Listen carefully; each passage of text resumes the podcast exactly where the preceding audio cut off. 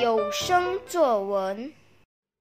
大家好，我是胡玉璇，今天我要与大家分享我的作文《一件令我难忘的事》。每当我和妈妈一起去散步时，我都会想起一件令我难忘的事。每当想起时，就感觉心里还在瑟瑟发抖。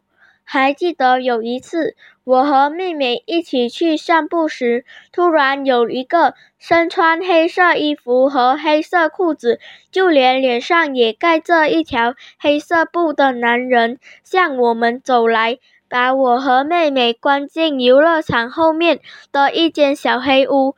妹妹吓得嚎啕大哭，我赶紧去安慰她，让他别害怕。过了半个小时，这样。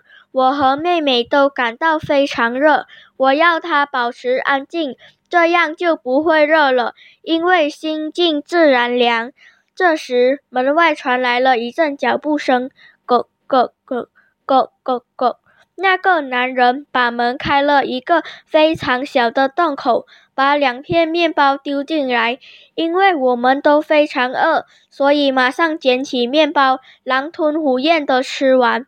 正当要到晚上时，我从门旁边的一个缝隙里看见天空中乌云铺天盖地而来，大地忽然变暗，接着就下起了豆大般的雨点。这时，我听到妈妈大喊我和妹妹的名字，我们就趁那位男人走后大喊：“救命啊！”